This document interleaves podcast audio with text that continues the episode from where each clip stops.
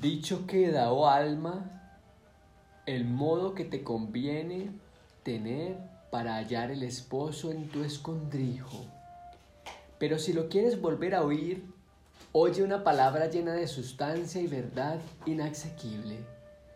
Es buscarle en fe y en amor sin querer satisfacerte de cosa, ni gustarla, ni entenderla más de lo que debes saber, que esos dos son los mozos del ciego que te guiarán por donde no sabes, allá a lo escondido de Dios.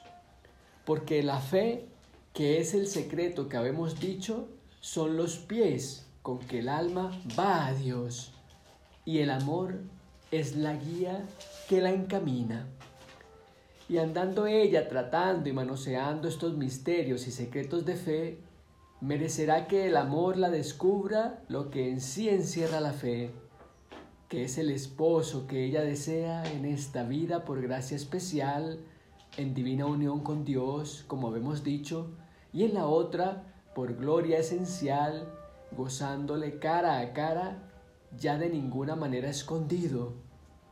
Pero entre tanto, aunque el alma llegue a esta dicha unión, que es el más alto estado a que se puede llegar en esta vida, por cuanto todavía al alma le está escondido en el seno del Padre, como hemos dicho, que es como ella le desea gozar en la otra, siempre dice, ¿a dónde te escondiste? La fe, los pies con que el alma va a Dios y el amor es la guía que la encamina. Nos dice San Juan de la Cruz en el verso 11 de la primera canción del cántico espiritual. Meditemos un momento en el silencio, la fe y el amor.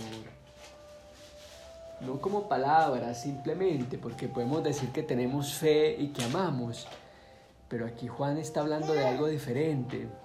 Está hablando la fe como una intuición profunda que se construye a lo largo de nuestra vida y del amor como aquello que nos alimenta cada segundo. Si nos detenemos en este instante, en este momento, cuánto hemos amado y cuánto nos hemos sentido amados. Y allí podemos hacer la historia del amor en nuestra vida. Contigo en cambio voy a establecer mi alianza. Le ha dicho Dios a Noé, nos ha dicho a cada uno de nosotros, le ha dicho a cada uno de nuestros descendientes, de nuestros ancestros. El Señor dijo a Noé, entra en el arca, tú y toda tu casa, porque he visto que eres el único justo ante mí en esta generación. De todos los animales puros tomarás siete parejas, macho y hembra, y de los animales impuros una pareja, macho y hembra. También de las aves del cielo siete parejas, macho y hembra, para que sobreviva su descendencia sobre toda la faz de la tierra porque dentro de siete días yo haré que llueva sobre la tierra durante cuarenta días y cuarenta noches, y exterminaré de la faz de la tierra todos los seres que hice. Noé hizo todo tal y como el Señor le había ordenado.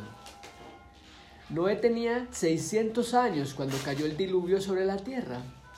Noé, por causa de las aguas del diluvio, entró en el arca y con él sus hijos, su mujer y las mujeres de sus hijos.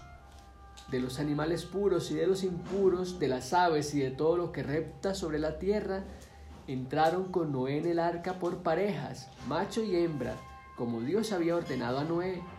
Al cabo de una semana, las aguas del diluvio cayeron sobre la tierra. Tal y como el Señor le había ordenado, Estamos organizando nuestra vida tal y como el Señor nos ordena. A veces hay cosas incomprensibles en nuestros caminos, en nuestras misiones. Y hoy que Jesús nos lleva al monte que nos escoge como sus discípulos y que una de sus misiones es expulsar demonios. Ya hemos dicho, fuera la pulsión, organizar la pulsión, organizar nuestros tormentosos aires de energía que no saben para dónde van ni a dónde dirigirse. Les pide el Señor, nos pide en el monte, en, lo alto, desde donde todo se ve, incluyendo las estrellas, desde donde hay oscuridad y somos luz, que nos unamos y que vayamos por todo el mundo contando las proezas que ha hecho con nosotros, sí. Ha visto que somos justos ante Él.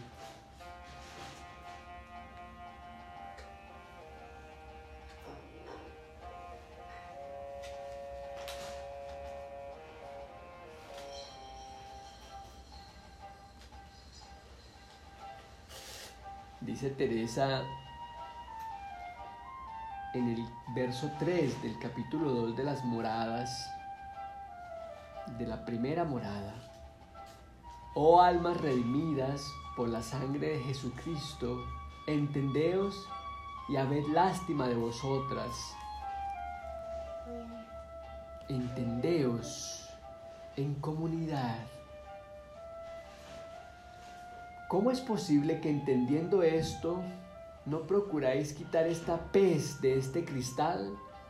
Mirad que si se os acaba la vida, jamás tornaréis a gozar de esta luz. Oh Jesús, ¿qué es ver a un alma apartada de ella? ¿Cuáles quedan los pobres aposentos del castillo que turbados andan los sentidos, que es la gente que vive en ellos? Y las potencias que son los alcaides y mayordomos y maestresalas, con qué ceguedad, con qué mal gobierno, en fin, como a dónde está plantado el árbol que es el demonio, qué fruto puede dar.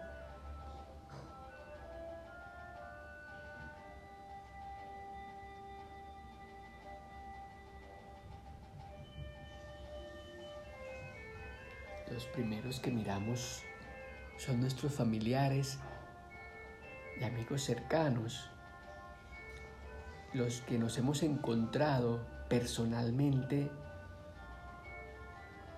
son una guía, pero también dicen mucho de nosotros. Horrorizados vemos afuera lo que habita dentro de nosotros. Cada vez que vemos el mal que habita un amigo, un hermano, un familiar, pues estamos viendo el mismo mal que nos habita. Por eso Jesús nos manda hoy a expulsar demonios. ¿Qué es ese demonio? Pues es aquello que nos distrae, es aquello que nos aleja, pero también es aquello que no conocemos y que se recubre. No conocernos implica que en cualquier momento desaparece y aparece cubierto de otras cosas que no somos. Esa es la expulsión dejar afuera lo que no somos. Y en el fondo seguimos escuchando Bolero de Maurice Ravel. Contigo en cambio voy a establecer mi alianza. Día 22.